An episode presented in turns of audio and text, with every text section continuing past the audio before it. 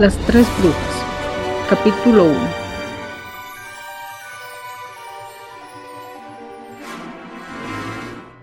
El pueblo de Forles siempre había sido un lugar tranquilo, hasta que en una fría noche de noviembre, tres amigas se mudaron a la casa más tétrica del lugar. Tres poderosas brujas muy peculiares, y aunque nadie en el pueblo sabía sobre su magia, había algo en ellas que les parecía muy extraño. Las tres chicas se habían conocido cuando tenían 10 años, en un campamento al que las habían enviado sus padres. Un día, mientras exploraban el lugar, encontraron una misteriosa cabaña en medio del bosque. Llenas de curiosidad se asomaron por los cristales de la ventana tratando de ver lo que había adentro, pero todo estaba tan oscuro que fue en vano. Llamaron a la puerta, pero nadie vino a abrir. De repente se escuchó un crujido y para su sorpresa la puerta se fue abriendo lentamente. Las chicas entraron y observaron a detalle todo el lugar. Les parecía bastante curioso ya que estaba lleno de cosas que nunca antes habían visto. En una mesita colocada al fondo de la habitación había una caja de madera antigua que llamó la atención de la pequeña Mar. La abrió y dentro de ella habían tres piedras de colores. Vean esto, les dijo Mar a sus amigas quienes se acercaron rápidamente. ¿No son hermosas? Preguntó mientras sostenía en sus dedos una piedra de color agua. Sí lo son, yo quiero una. exclamó Angie mientras tomaba la piedra de color rosa. Entonces yo quiero la otra, dijo Ana y tomó la última piedra. El color morado me encanta. Extendieron sus manos sosteniendo en ellas cada una la piedra que había tomado, y de repente las tres piedras comenzaron a brillar tan fuerte que las niñas cerraron sus ojos de inmediato, escucharon un pequeño retumbo y sintieron el suelo moverse. Cuando abrieron nuevamente sus ojos, las piedras comenzaron a apagarse hasta quedar todas de color negro. Asustadas, las tiraron al suelo y salieron corriendo, pero desde ese día todo cambió. Las misteriosas piedras les dieron un poder que ellas nunca imaginaron, la entrada a un mundo lleno de la más maravillosa magia que jamás hubieran pensado. Ana, capaz de dominar la materia con su mente, telequinesis. Mar, con la habilidad de moverse de un lugar a otro, teletransportación. Angie, con la capacidad de transmitir pensamientos entre individuos a través de la mente, telepatía. Trece años después encontraron en remate una casa en un pequeño pueblo, un lugar que nadie quería comprar, porque nadie se atrevía a entrar, pues se decía que en ella había vivido hace muchísimos años una bruja muy poderosa, pero maligna, que había lanzado una maldición sobre aquel lugar, incluso sobre las personas de aquel pequeño pueblo. Las tres brujas decidieron comprar la casa para ver si podían ayudar a los habitantes de aquel lejano sitio y liberarlos de la maldición. Era el día viernes 13 de noviembre. Las tres brujas llegaron a medianoche a lo que ahora sería su nuevo hogar. La casa estaba completamente a oscuras, pues no había electricidad ni agua. Llevaba tantos años abandonada que había muchas reparaciones y modificaciones por hacer llegaron hasta sus habitaciones acompañadas únicamente por la luz de una vela.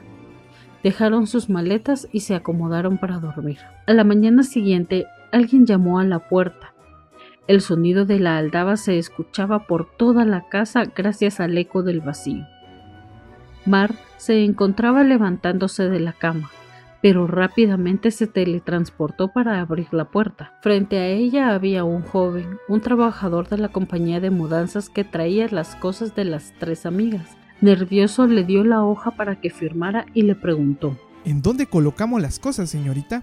Aquí en el lobby, por favor. El joven observó el interior de la casa, no muy convencido de entrar.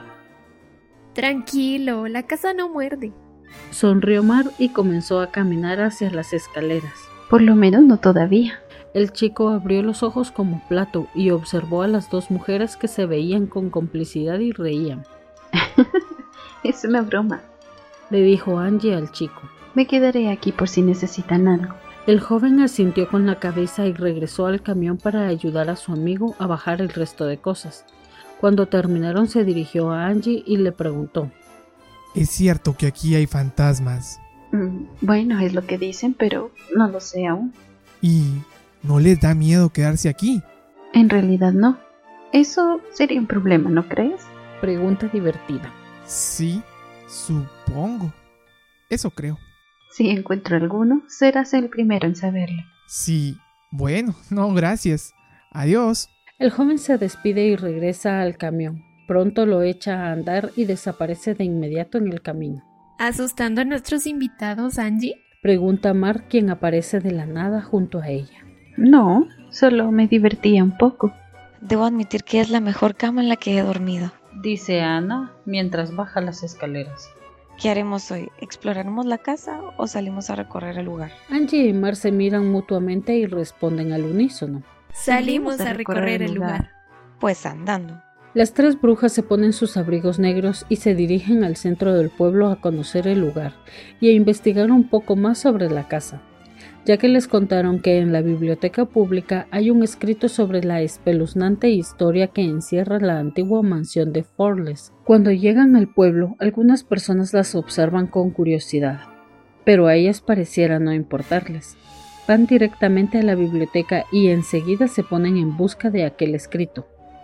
Llegan a la sección de fantasía y mitología, donde encuentran una gran cantidad de libros, algo que realmente no esperaban encontrar. Toda una sección dedicada a la magia y el misterio. Pero no es de extrañarse, considerando la leyenda de aquel lugar. Después de varios minutos buscando, deciden tomar un descanso. De repente aparece una niña con un enorme libro en las manos. Esto es lo que buscan. Espero puedan sacar a esa bruja de la casa y acabar con la maldición. O nuestro pueblo terminará destruyéndose. ¿Quién eres? Alguien que espera no decepcionarse al confiar en ustedes. Después de estas palabras la niña se va corriendo. Mar se levanta y la busca entre las estanterías, pero no la encuentra. La niña se ha ido, pero les ha dejado algo que es mucho más importante e inquietante. ¿Dijo que la bruja todavía está en la casa? Eso creo. Mm, esto no es exactamente lo que había imaginado. Pensé que solo se trataba de deshacer un hechizo, no de sacar a una bruja de una casa. Si es más poderosa que nosotras, no podremos hacerlo. Esto será más interesante a lo que pensé. Leamos el libro.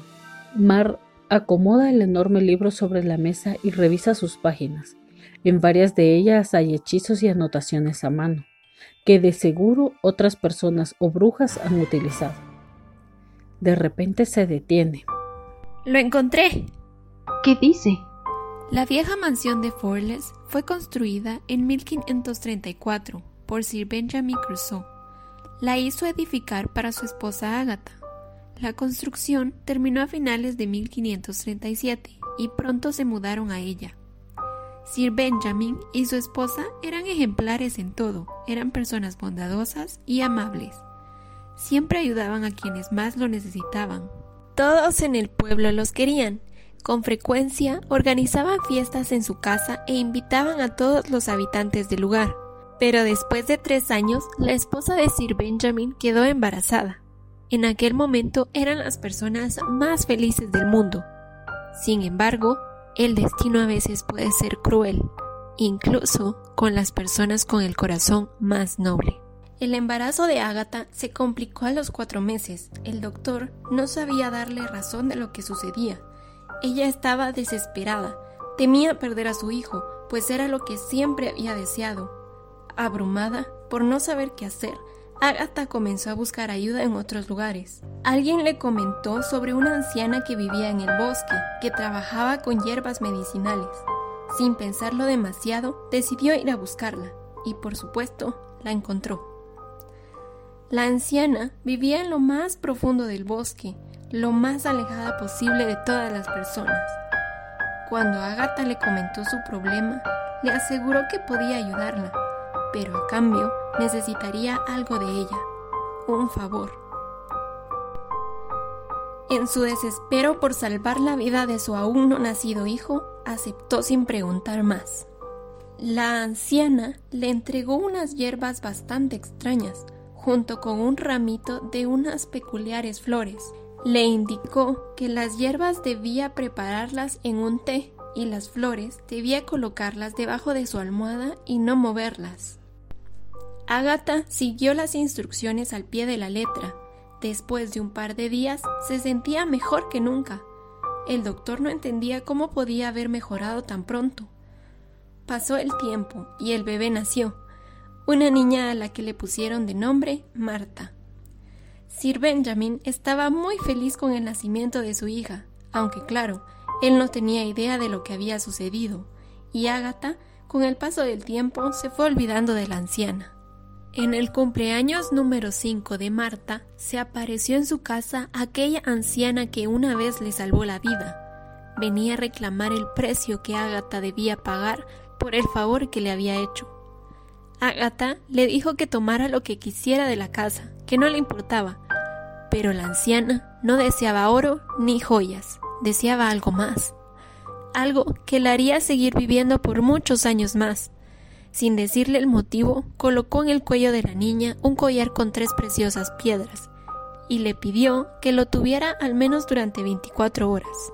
A Ágata le pareció muy extraño el pedido de la vieja curandera, pero accedió a que su hija utilizara su collar por el tiempo que había pedido. Esa noche, como todos los días, Agatha arropó a Marta en su cama, le dio un beso en la frente y se fue a dormir. Mientras Marta dormía, la luna llena dejaba entrar sus rayos de luz a través de la ventana. De repente, su color se tornó rojo, lo que hizo que aquellas piedras en el cuello de la niña se encendieran. La niña despertó y podía sentir como algo le quemaba en su cuello, pero era incapaz de gritar o moverse, el dolor era tan grande que se desmayó. A la mañana siguiente despertó como si nada hubiera sucedido, pero ella ya no era la misma. Algo dentro de ella había cambiado. Sus padres no encontraban explicación alguna, la veían crecer más fría, más distante, más sombría. No fue sino hasta cuando cumplió 15 años cuando su madre se dio cuenta que, desde aquel cumpleaños, cuando la anciana se presentó en su casa, ella dejó de ser su hija. Aquella noche, la anciana se apropió del cuerpo de la niña y habitó en lo más profundo de su alma, hasta que tuviera la fuerza suficiente para resurgir. Pronto, la familia de Sir Benjamin se vino abajo. La mansión de Forles se convirtió en la casa más tétrica, espeluznante que podía existir.